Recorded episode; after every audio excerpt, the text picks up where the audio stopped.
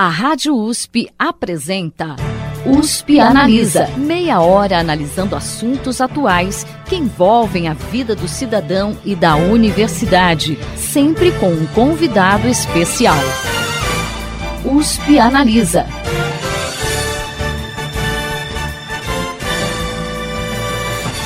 Tornar acessíveis as informações sobre pesquisas científicas é quase tão importante quanto o próprio desenvolvimento dessas pesquisas. Afinal, mais de 90% da ciência brasileira é feita em instituições públicas, portanto, sustentadas pelos cidadãos que precisam compreender como esse dinheiro retorna para a sociedade e por que é preciso cobrar os governantes para que esse investimento seja mantido. Além disso, em tristes tempos de negacionismo científico e excesso de informação duvidosa na internet, a divulgação científica por parte de universidades e instituições de pesquisa contribui para esclarecer a população de forma correta. Para falar sobre esse assunto e as iniciativas de divulgação científica na USP Ribeirão Preto, USP Analisa recebe mais uma vez a professora da Faculdade de Ciências Farmacêuticas de Ribeirão Preto, da USP, Carolina Aires, o integrante do projeto de divulgação científica Ilha do Conhecimento, Robson Amaral, e o integrante do projeto de divulgação científica Vidia Academics, o Assim Said.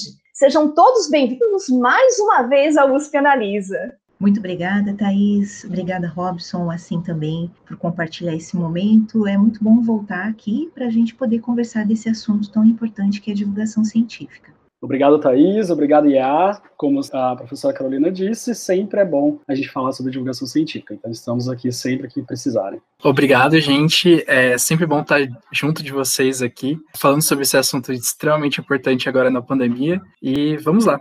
É isso aí, assim, estamos distantes fisicamente, porém juntos aqui no nosso USP Analisa. Bom, desde o ano passado, com a pandemia de Covid-19, houve uma intensificação da divulgação de ciência, não apenas por parte das universidades e centros de pesquisa, mas também pelos próprios cientistas. A gente viu figuras que antes eram mais conhecidas somente no meio científico ganharem espaço na mídia e até mesmo nas bancadas de telejornais. Eu queria que vocês fizessem um balanço da importância dessa atuação, não apenas dentro do contexto da Covid, mas para a sociedade de uma forma geral.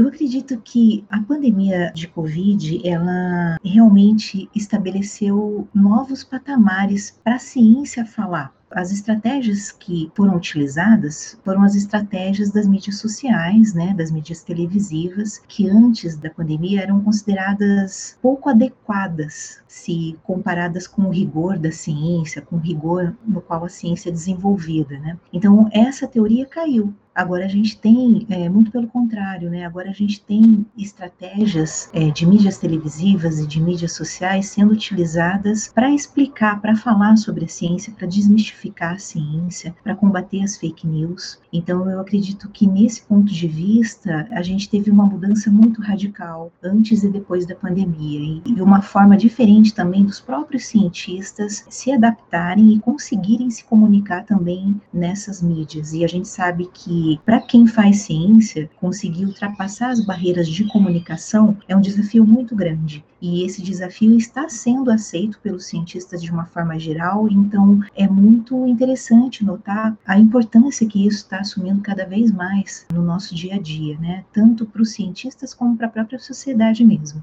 Exatamente, eu concordo com o que a professora Carolina disse, e realmente a gente tem visto uma onda muito interessante, né, muito bacana, do interesse da sociedade também com relação, então, ao que os cientistas estão fazendo. Hoje, se você procura no Google, né, ainda hoje, se você joga no Google cientistas, você vai ver aquela imagem muito caricata do cientista, né, que sempre vai ser um estereótipo de alguém de branco, provavelmente, né, que faz alusão ao jaleco, dentro de um laboratório, que muitas vezes é algo muito distante né, aquele imaginário que a população que a sociedade tem. E isso é comum, isso é, na verdade, uma coisa que vem sendo historicamente construída, né, querendo ou não, esse, esse distanciamento que a gente tem ainda com relação ao fazer ciência, quem faz ciência, né, os cientistas e a sociedade. Por isso tem muitas páginas na né, divulgação científica que movimentos, né, que nem o hashtag Eu Pareço um Cientista, que começou a bombar muito ano passado em algumas redes sociais, então isso foi muito legal para dar cara, né, de quem são os cientistas ali brasileiros, né, isso também durante a pandemia acabou alcançando patamares também bem maiores, assim como também a página Nunca Vi um Cientista, outra página muito legal de, de divulgação, mas que tinha, tem esse caráter, esse objetivo de mostrar, né, o cientista. E realmente, eu acho que tem uma matéria, na verdade, até de, da agência FAPESP, né, de junho do ano passado, que ela vai falar sobre isso, né, o, o título é o novo protagonismo da ciência no pós-pandemia. Ah, até o, professor Zago fala que a gente tem que intensificar realmente esses mecanismos de comunicação com a sociedade para informar né, e ouvir o que ela espera da ciência. E isso é, é aquilo que a gente diz antes tarde do que nunca, né? Então,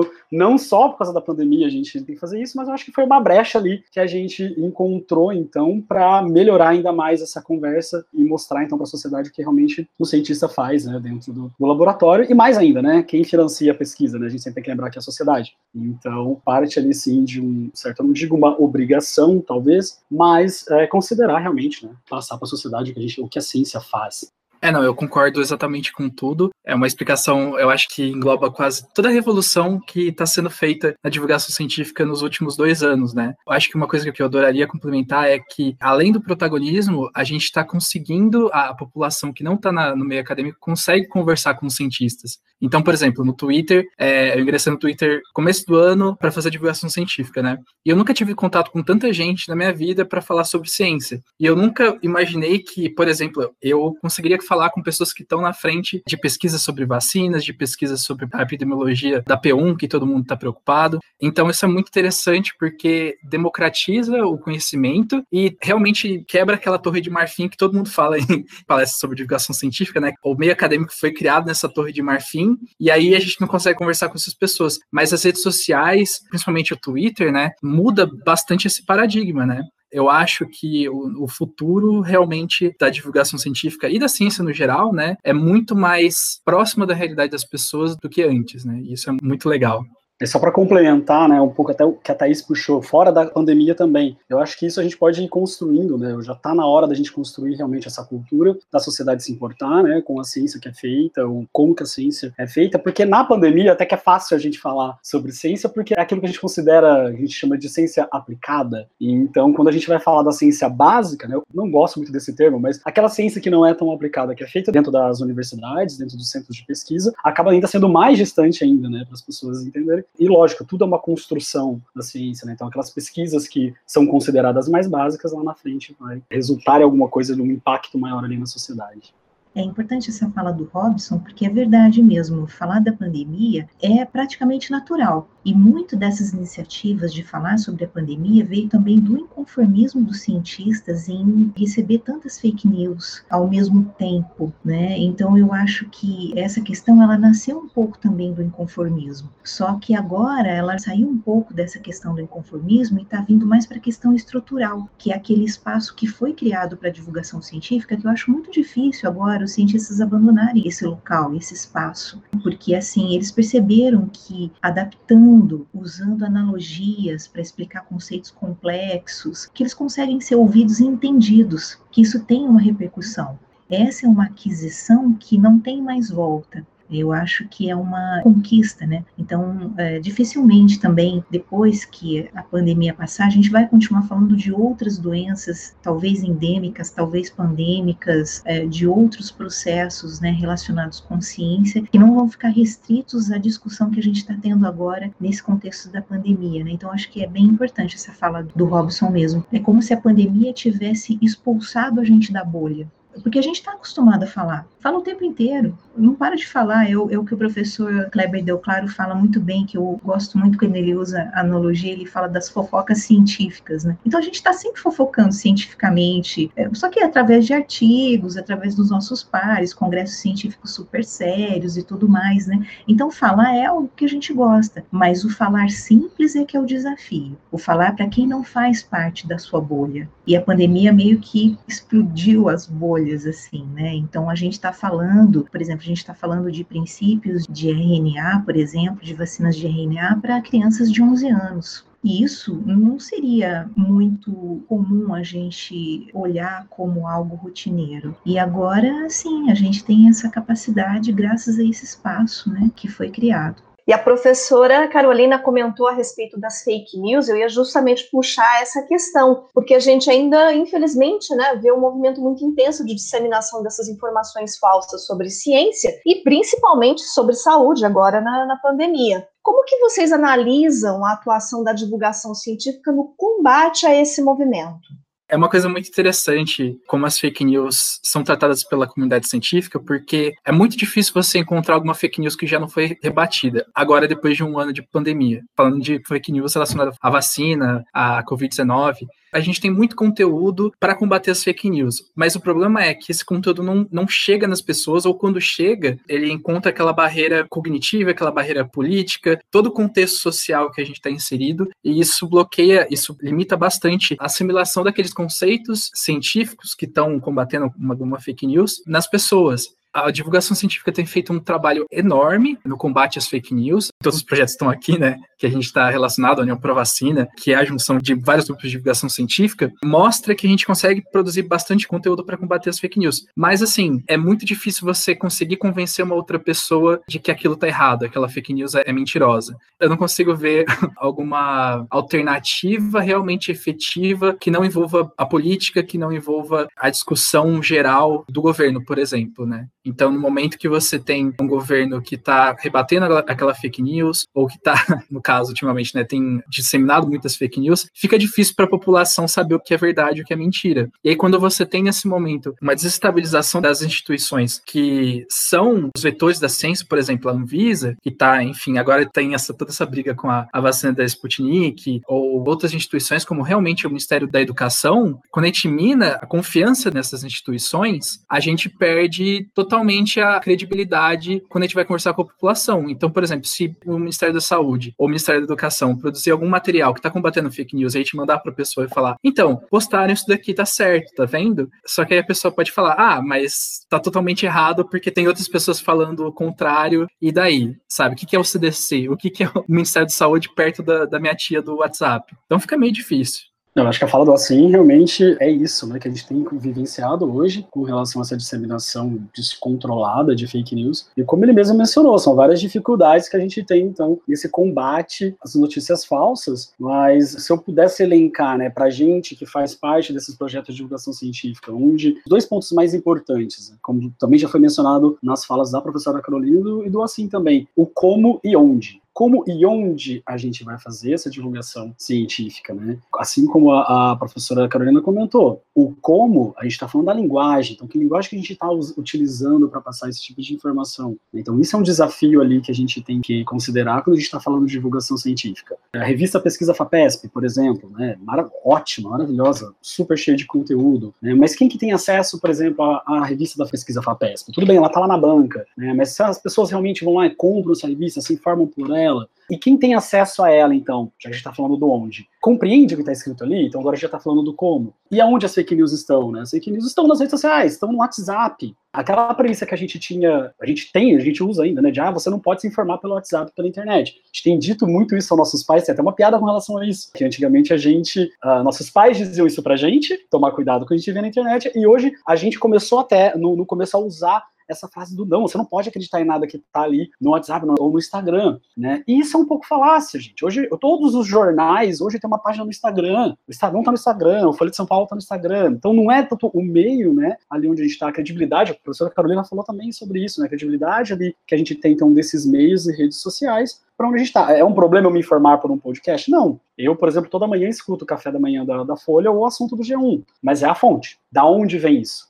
E aí, então, a gente vem nessa parte da, do não acreditar em algumas instituições que deveriam ter credibilidade. Uma questão também importante, só complementando, é que as fake news são muito sedutoras. É muito bom ouvir uma fake news. E, é muito mais fácil eu imaginar que uma cebola atrás da porta, cravejados com três cravos, exatamente naqueles lugares, é sedutor e me remete também a algo assim. Eles não sabem que isso funciona. Então, deixa eu confiar na minha informação, na informação passada por meus vizinhos, pelas pessoas que estão no meu entorno, porque elas vão, elas estão me dando conselhos, elas estão tentando me ajudar. Então, acho que existe muito dessa questão das fake news mesmo sendo como se fossem um apoio emocional para as pessoas até se sentirem parte de um processo. Olha, minha família toda fez isso e nunca pegou a Covid por causa da cebola. Ou então, assim, como o assim mesmo já trabalha muito né, com essas questões do conspiratório. Então, se eu recebo um e-mail com as pessoas me falando coisas que estão parecendo que eu estou sendo enganado, então é melhor ficar esperto e acreditar nessa pessoa que está me passando essa informação privilegiada, porque ele está me privilegiando, então eu também tenho que demonstrar um certo agradecimento acreditando nessa pessoa. Então, existem também esses aspectos psicológicos que fazem parte da humanidade como a gente estava falando dessa questão das vacinas, né? Quando que apareceu a primeira fake news sobre vacina? Quando a vacina apareceu. A vacina foi inventada, já apareceu a primeira fake news sobre a vacina. Só que sempre foi uma voz predominante. Não existiam, como a gente também não existia, eu acredito, antes da pandemia, não existiam pessoas que pudessem falar rebatendo de uma forma simples poderia até aparecer pessoas falando, mas sempre numa postura muito superior, sempre numa postura de um patamar muito elevado e às vezes até desacreditando aquela pessoa como se ela realmente não soubesse nada sobre nada. Então, eu acho que existe também a questão da empáfia na ciência e eu acho que é importante a gente reconhecer que a Covid, que a pandemia tirou a gente desse lugar, inclusive com esforços profundos mesmo que eu vejo nos meus colegas colegas pesquisadores é, na tentativa de desmistificar, de falar de uma forma mais simples. A boa vontade é, de falar sobre o assunto exigiu também que a gente desconstruísse a fala do cientista e levasse isso para uma questão que pudesse ser tão informativa quanto a fake news parece ser. Então, acho que é um ponto importante também.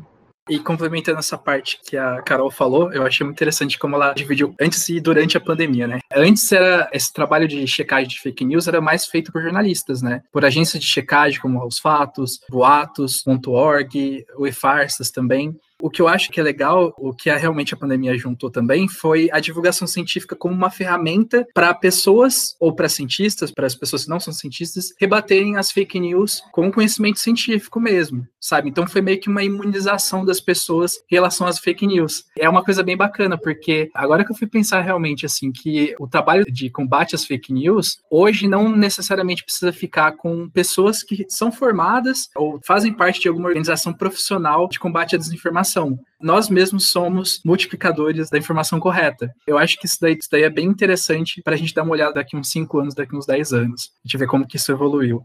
E vocês três estão ligados a iniciativas de divulgação científica dentro da USP Ribeirão Preto, mas elas não são as únicas. Um encontro realizado pelo IEA Polo Ribeirão Preto em 2019 mapeou a existência de 19 iniciativas de divulgação científica no campus. Inclusive, no próximo dia 12 de maio, esse encontro vai ter sua segunda edição de forma virtual. Como que essas iniciativas de divulgação científica se conectam no campus e o que, que vocês acreditam que falta para uma interação maior entre elas? Realmente existem muitas ações de divulgação científica que são feitas e o que falta é realmente a gente juntar todo mundo, né? Então, muitas vezes essas que já foram mapeadas e essas que a gente ainda pretende mapear, provavelmente fazem trabalhos talvez até para o mesmo público-alvo, mas a gente não sabe ainda. É, então, de repente, o fato de conhecer melhor um ou trabalho do outro, né, nesse encontro, nesse mapeamento que está sendo proposto agora, como foi feito em 2019 fazer um segundo mapeamento, rastreando todas essas ações, provavelmente vai contribuir para que as pessoas se juntem e até conectem melhor seus conteúdos, porque se eles, por exemplo, forem direcionados para o mesmo público-alvo, a gente pode inclusive ampliar o espectro de alcance dessas atividades, porque existem atividades desde informática até neurociências. Então, assim, é um, um espectro muito grande né, de, de ações. Então, eu acho que o que falta mesmo é a gente se juntar, porque cada grupo já tem sua iniciativa individualizada, muito bem estruturada, com pessoas super competentes à frente dos trabalhos, que conhecem, que se interessam e que gostam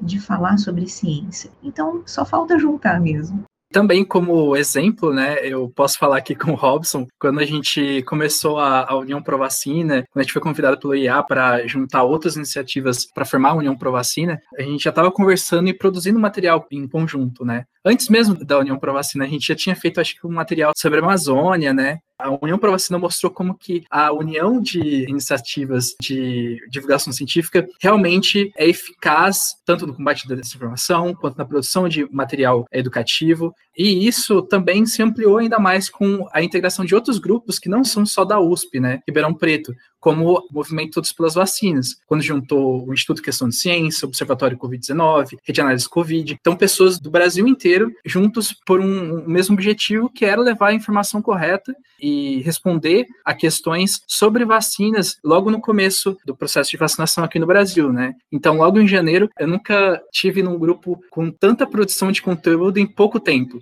Então, nada disso que a gente conseguiu, eu acho que em algum outro momento a gente vai discutir mais sobre todos pelas vacinas, esses movimentos, mas a gente nunca conseguiu produzir ou responder tantas perguntas de uma forma tão rápida quanto quando a gente fazia a União para Vacina quando eram poucas pessoas, né? Então, eu acho que essa junção que vai ter pelo Instituto de Estudos Avançados Polo Ribeirão Preto vai ser muito interessante porque a USP aqui a gente está num campus que está voltado para a saúde, né? E isso no momento que a gente está numa calamidade de saúde pública é muito, muito importante, é muito útil.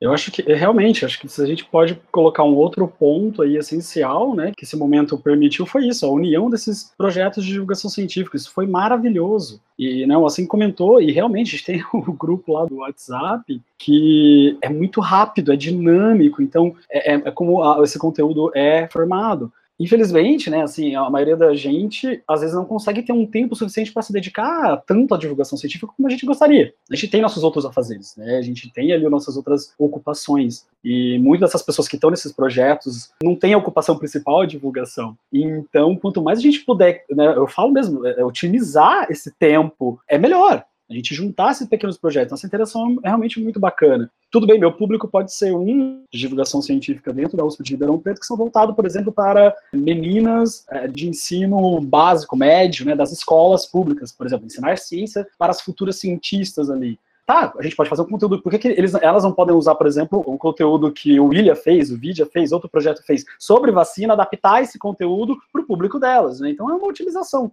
Eu acho que essa integração ela só tem a trazer realmente boas, bons frutos aí. Tanto é que você pode produzir uma informação e ela pode ser adaptada para qualquer contexto, né? Como o Robson falou. Então, se em algum momento a gente tiver que falar sobre máscaras, o que a gente está falando sobre máscaras, né? A gente não precisa esperar um grupo fazer ou a gente mesmo ler todas as revisões, todos os artigos possíveis e produzir um conteúdo de qualidade. A gente pode usar o conteúdo de outros divulgadores científicos, de outros grupos, e otimizar e, e melhorar para o nosso contexto, né? Então, eu acho que isso daí é muito importante mesmo.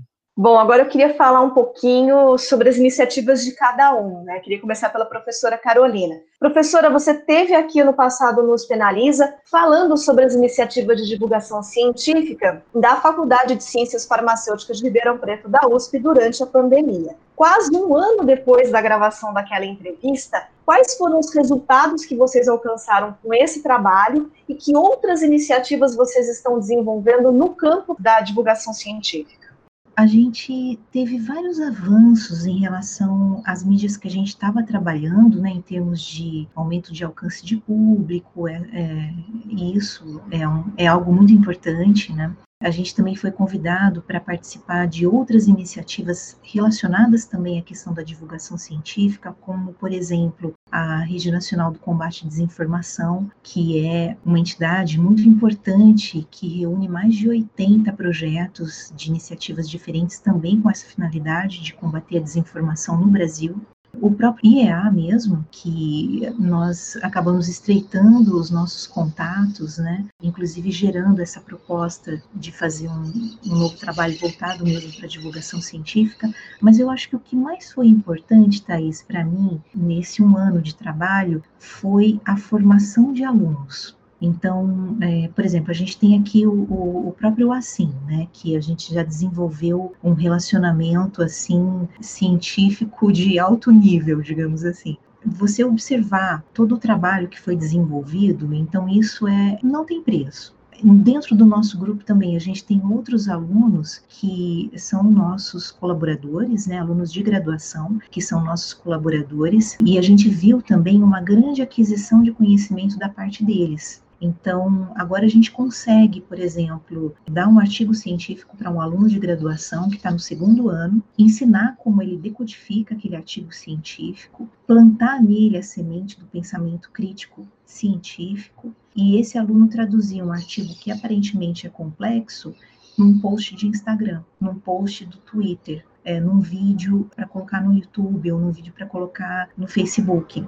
Então, essa para mim foi a maior aquisição, a diferença na vida dos alunos, na formação dos alunos. E muitos relatam, quem está comigo há um ano, a maioria dos que estão comigo há um ano já querem ficar mais um ano também. Querem também desenvolver seus TCCs, trabalhos de conclusão de curso na linha de divulgação científica. Querem continuar porque acreditam no trabalho, porque estão vendo que estão fazendo a diferença. Então, para mim, além da gente ter esses, essas outras conquistas, né, referentes ao, à abrangência mesmo do trabalho dentro e fora da faculdade, a maior aquisição realmente é ver que essa semente da divulgação científica foi plantada também em outros alunos que podem no futuro, depois de formados, também desenvolver outros trabalhos e ir ramificando tudo isso numa grande, num grande trabalho coletivo.